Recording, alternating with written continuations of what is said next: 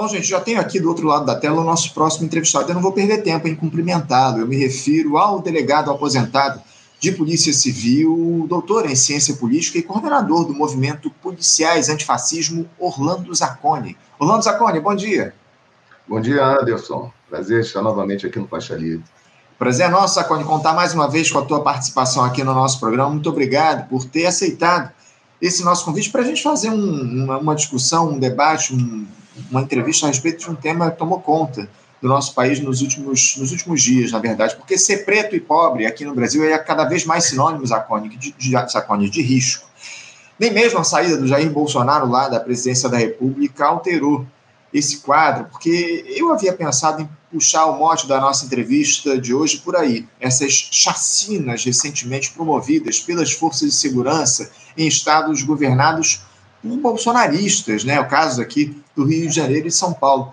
Mas eu fui atropelado pela barbárie, porque uma unidade da federação que tem no, no PT, o Partido dos Trabalhadores no comando, também tem sido palco de horror. E ainda mais intenso, nesse caso, a Bahia. Nesses três estados que eu citei, Rio, São Paulo e Bahia, em uma semana, Zacone, foram mortas nada mais nada menos que 56 pessoas, de acordo com a última contagem que eu vi aí na internet. Algo, algo que remete aí a um cenário de guerra conflagrada, Zacone, mas que infelizmente não é de hoje, não se resume a quem defende ideais de extrema-direita, pelo menos publicamente. Zacone, por que, mesmo com todo o apelo, com todo o repúdio que há na sociedade, as polícias seguem matando de maneira absolutamente indiscriminada? Por que, que nada muda, Zacone? Então, Anderson, vamos lá. Eu tenho defendido isso, eu fiz no doutorado, tem uma tese sobre o tema, né, que resultou num livro chamado Indignos de Vida, a forma jurídica da política de extermínio de inimigos na cidade do Rio de Janeiro. Esse livro traz duas questões que eu acho que são fundamentais para a gente avançar nesse debate. Primeiro é entender que essa letalidade é uma política de Estado e não política de governo. Isso é fundamental, porque senão a gente não vai entender como que o governo de matizes diferentes, de direita e de esquerda, mantém índices tão altos de letalidade policial, é, como que isso se mantém né, na história né, da forma de atuar das polícias, desse sistema, eu nem chamo de polícia mais, vou explicar por quê, desse sistema punitivo, né, é, eu acho que é fundamental entendermos que isso está colocado como algo permanente e não como algo pontual. Né? O que é pontual talvez seja a reação em relação a esses números, quando é, no caso, a esquerda reage a esses números quando isso acontece em governos de direita. Foi o caso agora, recentemente, lá de São Paulo, o caso que acontece no Rio de Janeiro. A gente sente um silêncio maior da esquerda em relação aos números, que são até maiores, né, no, no, no, no estado da Bahia. É, e a direita, ela bate palma quando isso é feito nos governos de direita e silencia nos governos de esquerda, porque isso para a direita faz parte de um projeto político. Né? E aí é que está, né? Até que ponto a esquerda não está sendo cooptada por esse projeto político de segurança numa disputa, né? visando uma disputa eleitoral. Repara. E aí nós temos que entender isso. Bom, não é uma política de governo, é uma política de Estado. E não é algo que é gestado nas instituições policiais somente. Né? Porque, enquanto política de Estado, nós temos a participação de diversas agências nessa política. Né? Foi o que eu estudei no doutorado quando eu fui estudar o arquivamento dos inquéritos que são instaurados para apurar se essas ações letais da polícia estão dentro do marco da lei ou fora da lei. Não sei se os ouvintes todos sabem, mas sempre que a polícia mata né, um cidadão, em, estando a polícia em serviço, obrigatoriamente é instaurado um inquérito, que já teve vários nomes, né? já chamou auto de resistência, hoje é um homicídio proveniente de intervenção de agente do Estado. Mudam-se os nomes, mas a forma jurídica é a mesma. É um inquérito para investigar se aquela letalidade está ou não de acordo com a lei.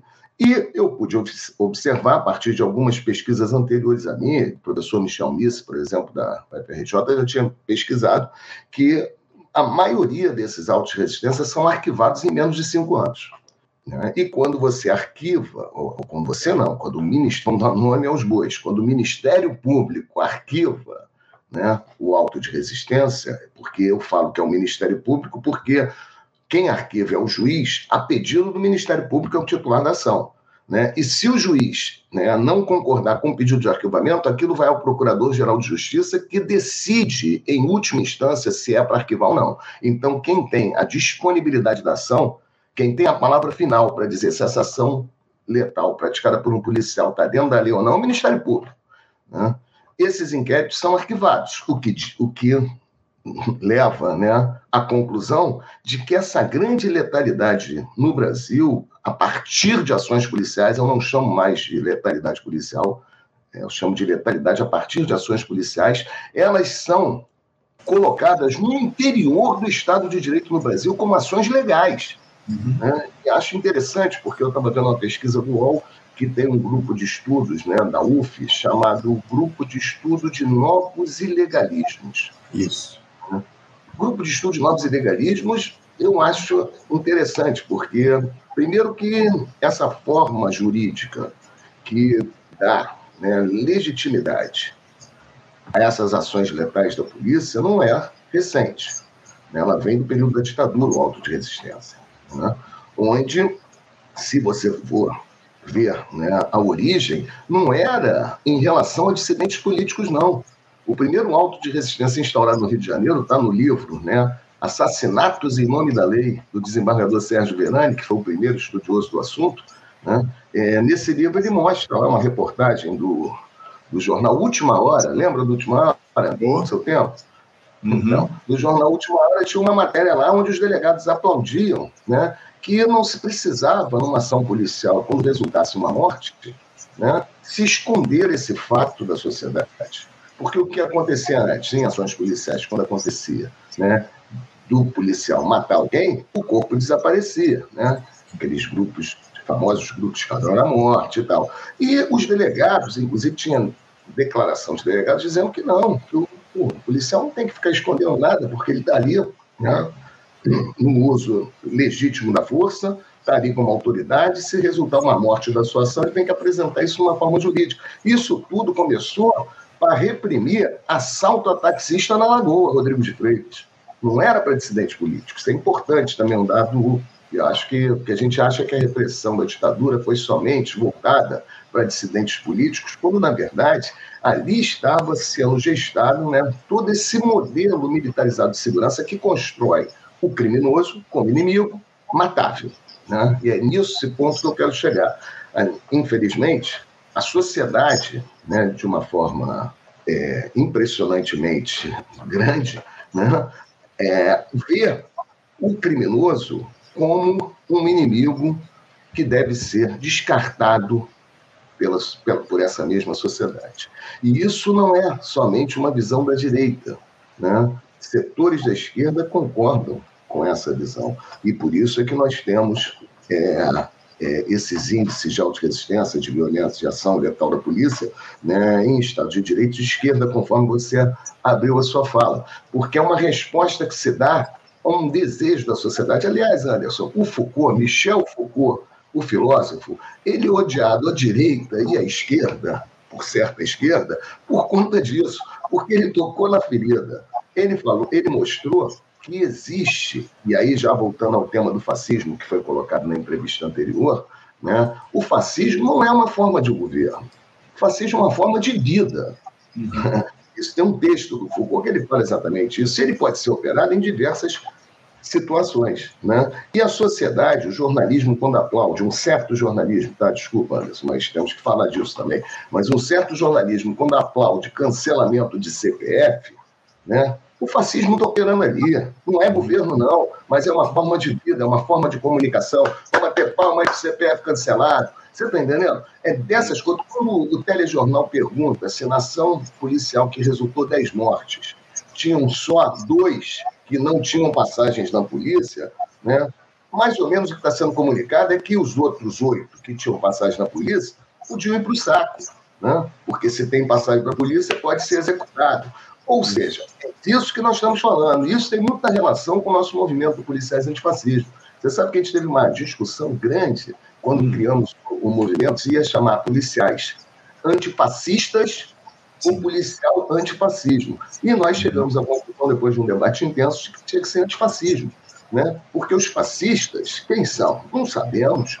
Os fascistas aparecem a todo momento através desse, desses comportamentos, né? e uma das formas que o fascismo opera enquanto forma de vida é aceitar o extermínio de determinados grupos para que a sociedade possa florescer, ser sociedade civilizatória. Isso acontece, né, no caso do, né, do nazifascismo, com o extermínio de grupos específicos judeus, e no caso do, do, do, fascismo, né, da dissidência política, mas infelizmente essa forma de vida do fascismo se mantém mesmo após né, a Segunda Guerra Mundial, o sentido de se identificar grupos que são considerados perigosos no ambiente social e que a sociedade acaba aceitando o extermínio, que aqui no Rio de Janeiro, especificamente, falando, né, e esses dados têm relação com isso, chama tráfico de drogas. O traficante é construído como inimigo né, maior, e se a pessoa foi identificada como traficante, pode ter 20 tiros nas costas, tiro a queima-roupa, qualquer elemento objetivo de execução que o Estado brasileiro manda arquivar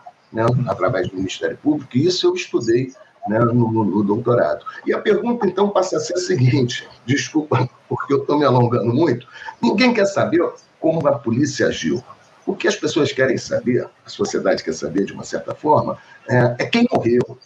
No caso Amarildo, que completou 10 anos, eu estive né, em um momento, na, né, participei ali das investigações, todo mundo perguntava para mim, minha família, amigos, jornalistas, todo mundo que chegava, vem cá, Amarildo era traficante? Parece que a resposta a essa pergunta resolveria a questão que a polícia executou ou não o Marildo. Quando ninguém perguntava o que a polícia fez, mas todo mundo queria saber quem era Marildo.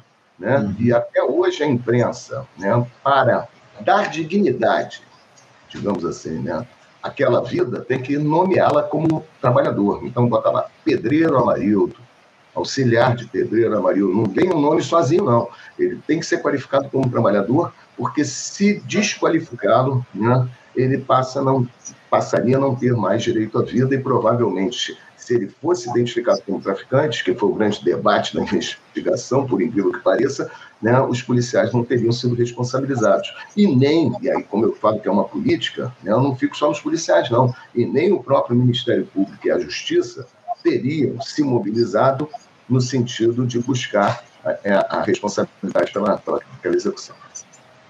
É isso, é isso. Você lembrou muito bem do caso Amarildo, do qual você participou de maneira muito ativa para a resolução do, do caso, acabou de completar 10 anos. Inclusive, você participou recentemente de um documentário que foi lançado aí numa plataforma de streaming, enfim, a respeito da situação do Amarildo. Agora, o, o Zacone, eu queria te questionar a respeito do seguinte: em um país onde você traçou muito bem esse quadro, onde a violência se coloca como uma política de Estado.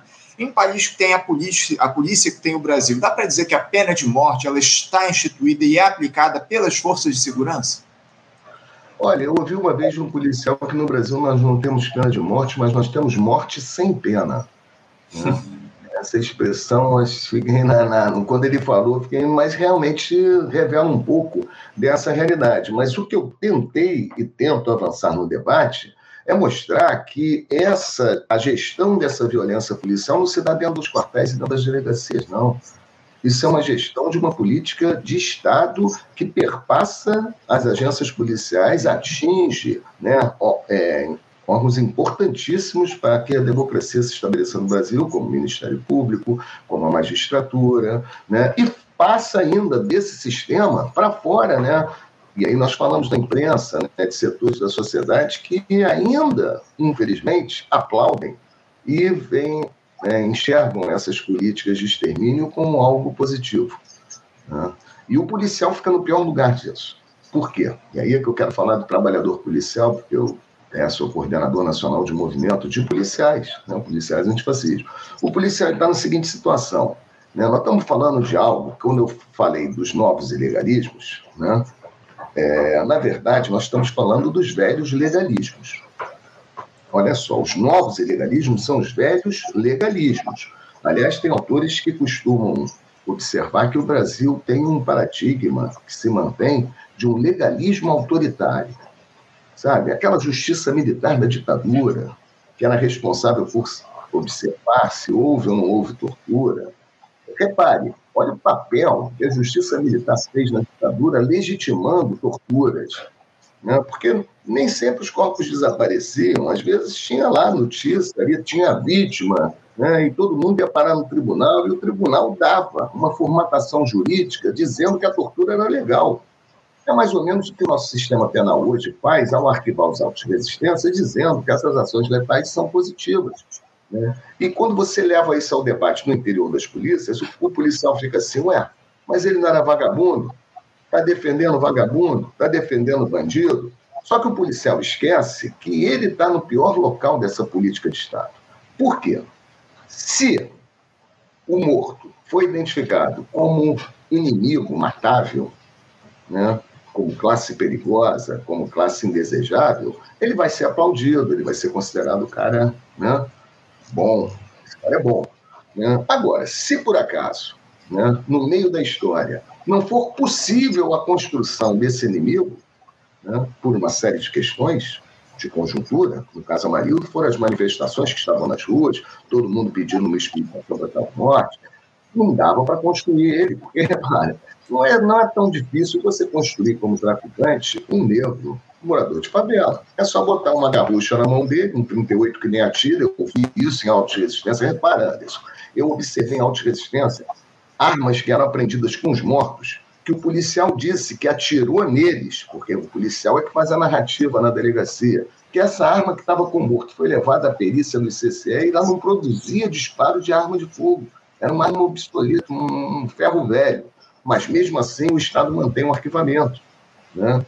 Ou seja, o policial está num lugar ruim, porque no caso Amarildo, em outros casos, onde você não consegue, ou por, acaso, né, venha morrer uma criança, né, o caso do João Pedro, que ficou famoso lá, complexo alemão, aí fica aquilo, quem matou? Não, esse tiro veio do, do, do, dos bandidos, não veio da gente. Você sabe, tá entendendo? Então fica um, uma situação muito ruim, porque se o policial não conseguir contemplar aquilo que a sociedade quer, que é construir um morto como inimigo, ele vai ser inimigo também. Ele vai ser considerado monstro, entendeu? Aí eu pergunto, será que aqueles policiais que estavam lá na UPP, no caso da Marildo, são monstros? Não, são policiais iguais a todos os outros, né? que são chamados a cumprir as mesmas funções. O que, que deu errado ali? É que não se construiu a Marildo como traficante. Né? Aliás, isso foi tentado, inclusive né, com algumas fraudes numa outra investigação. Então, o, que nós temos que discutir no Brasil, primeiro, é o seguinte, e é um debate que nós temos que fazer à esquerda. Né? Nós vamos fazer com que o debate eleitoral eleve o nível de consciência política da nossa população, ou não vamos baixar o nosso nível de consciência política para obter resultado eleitoral? Essa é que é a questão. Então, se a gente não, em algum momento não, não fizer esse debate, porque se for para ficar no nível da consciência do eleitor buscando seus votos, essa política de extermínio não vai acabar, porque não vai ter um governo, e a gente ainda tem uma experiência histórica muito trágica, porque pós-ditadura, governos populares tentaram mudar essa política de segurança. Leonel Brizola no Rio de Janeiro, né? Alceu Colares de Grande Sul, podemos dizer até próprio Motor em São Paulo, né? o Arraes em Pernambuco, governos eleitos democraticamente tinham nas suas pautas, até porque estávamos ainda no processo de abertura política, tentando sair da ditadura militar, compromisso com mudança na área de segurança, buscando contemplar segurança pública com direitos humanos. Isso tudo foi completamente atacado. Né? pela direita, que dizia que isso era um estorvo em direitos humanos atrapalha a segurança pública. Olha só a construção que fizeram. E por setores da esquerda que se aproveitaram daquele momento para também se colocarem ao lado daqueles que faziam a crítica de um modelo de segurança pública que contemplasse direitos humanos. A coisa vem lá de trás. Né? Então, é, da, da, dessa derrota, né, a gente seguiu, infelizmente, com o aumento da militarização da segurança pública, com o aumento do, da letalidade policial, e tudo aquilo que eles dizem que vão resolver só piorou. Então, acho interessante, né? porque esse discurso a favor da violência policial, né, do uso da força, da letalidade, é um discurso do cachorro correndo atrás do próprio rabo. Uma vez eu estava na academia de polícia conversando com um delegado né, da minha turma, e ele virou para mim e falou assim: Mas, Antônio, você não acha que se a polícia não usar a, a violência, a força letal, né, a gente vai perder o controle da situação, né? as coisas iam ficar. Eu falei, meu amigo, você está vivendo em que mundo? O tráfico de, de, de drogas, né, enquanto ilegal, só cresce.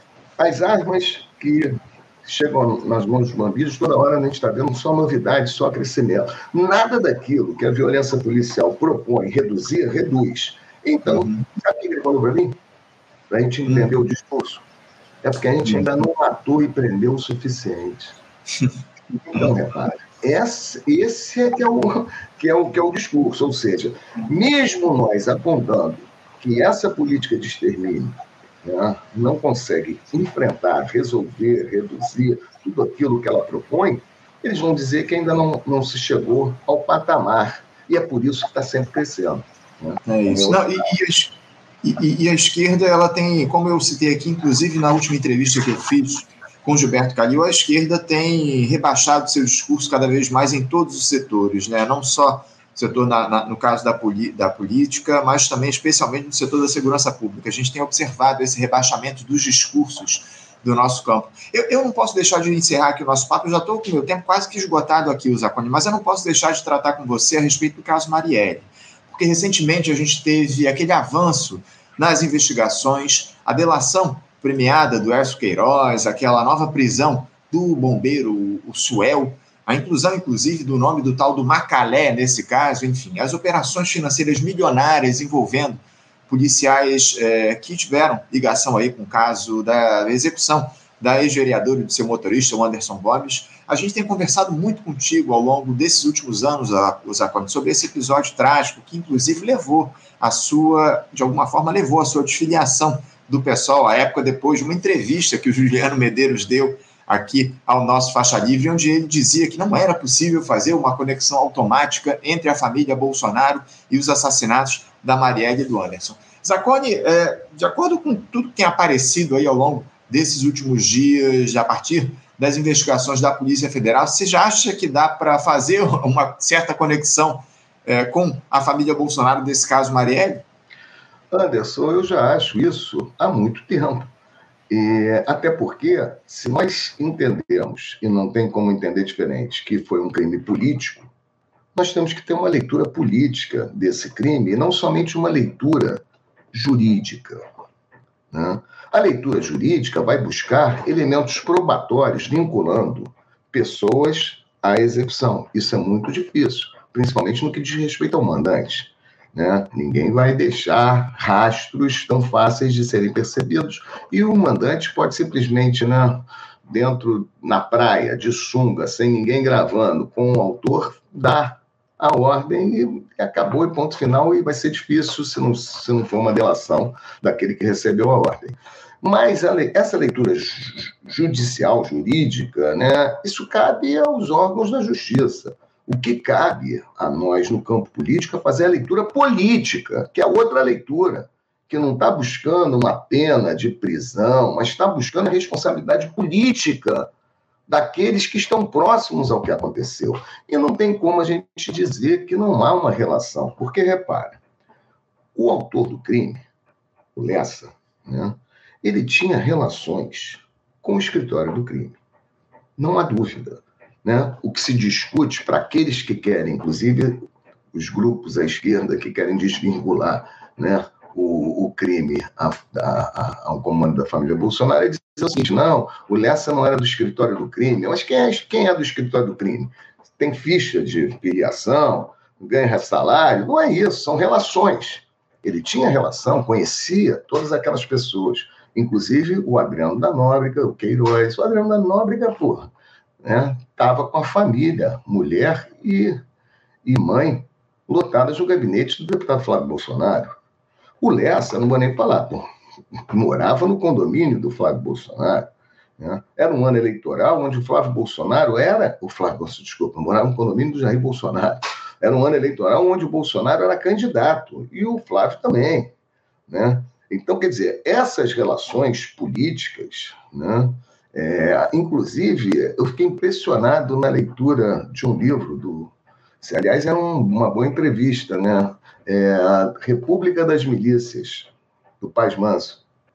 É, é, é, é, nesse livro, ele, de, de, como jornalista, ele vai fazer a genealogia do encontro desse grupo de milicianos, não só com a família Bolsonaro, não, mas com integrantes das Forças Armadas. Uhum. Né? Por exemplo, o Queiroz e o Adriano da Nóbrega se conheceram não na Polícia Militar, não, se conheceram no Exército. Né? E um deles foi motorista do Mourão. Porra, tá aí. Tá entendendo? Que era vice do, do Bolsonaro. Quer dizer, se a gente não fizer essa postura política, quem vai fazer? Você está entendendo? Então, acho que a discussão hoje é a seguinte: ou a gente tem disposição né, e vontade de aceitarmos que o debate político ele tem que ir muito além né, da judicialização do fato, que a judicialização é importante, claro, a justiça tem que chegar lá a uma condenação, a buscar quem são os mandantes, claro, né, mas o debate político não pode ficar preso a isso. Né? E ficou. E ficou por motivos que mais na frente nós vamos ter que discutir também. Né? Tem muita gente interessada em trazer né, a execução da Marielle como algo positivo no campo político eleitoral. Quer dizer, voltamos ao problema né, da questão eleitoral. Né? Muita gente querendo fazer com que aquilo né, resulte né, em voto. E isso é muito triste. Então, Anderson, eu já estou há muito tempo, né, praticamente assim que eu soube da execução da Marielle, a primeira coisa que eu pensei foi a seguinte: quem executou a Marielle queria jogar uma bomba no colo da intervenção federal militar. Uhum.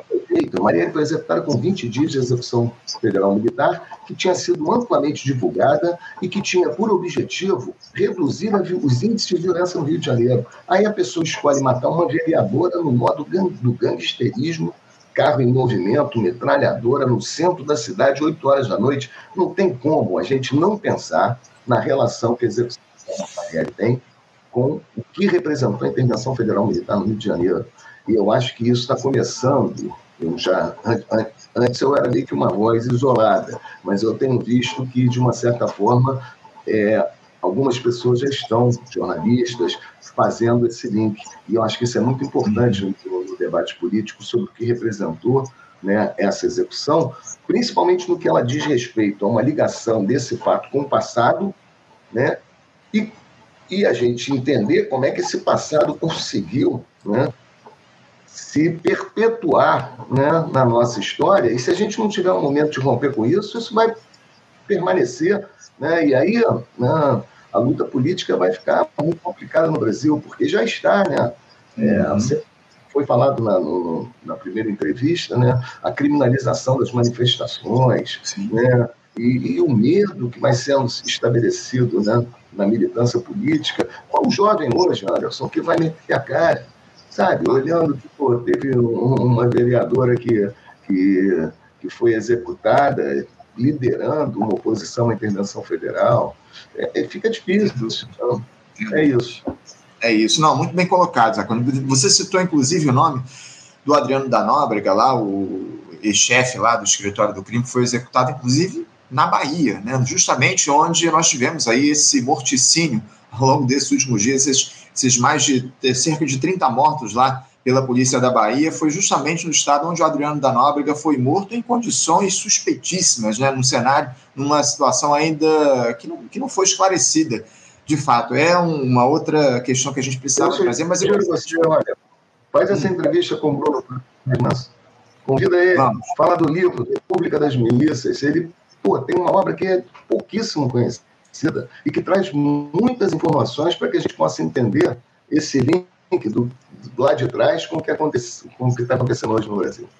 É isso, muito importante. Obrigado, inclusive, pela tua sugestão, Zacone. A gente vai conversar com certeza com o Bruno Paz Manso aqui no nosso programa. Vou até fazer essa sugestão para a Cláudia, nossa produtora, mas eu quero agradecer, por enquanto, para você, Zacone, por esse papo que você teve aqui com a gente. Muito obrigado pela tua participação mais uma vez aqui no nosso programa, ajudando a gente a entender um pouco do quadro da segurança das polícias aqui, da atuação das polícias do nosso país. Jacone, eu desejo a você uma ótima semana de trabalho e deixo o meu bom dia. Obrigado, Anderson. Bom dia a você, aos ouvintes, né? e estou sempre à disposição aí de ter esse diálogo com faixa livre. Muito obrigado. Obrigado, Zacone. Um bom dia, um abraço forte. Até a próxima.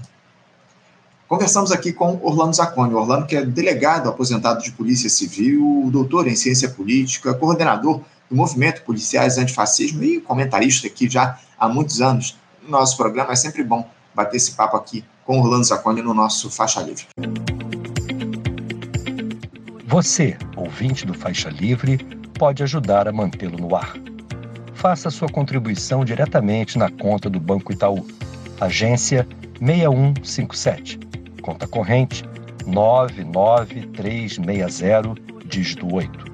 Esta conta encontra-se em nome do Sindicato dos Professores do Município do Rio de Janeiro e região, o Simpro Rio, uma das nossas entidades patrocinadoras, mas seus recursos são destinados exclusivamente para o financiamento do nosso programa.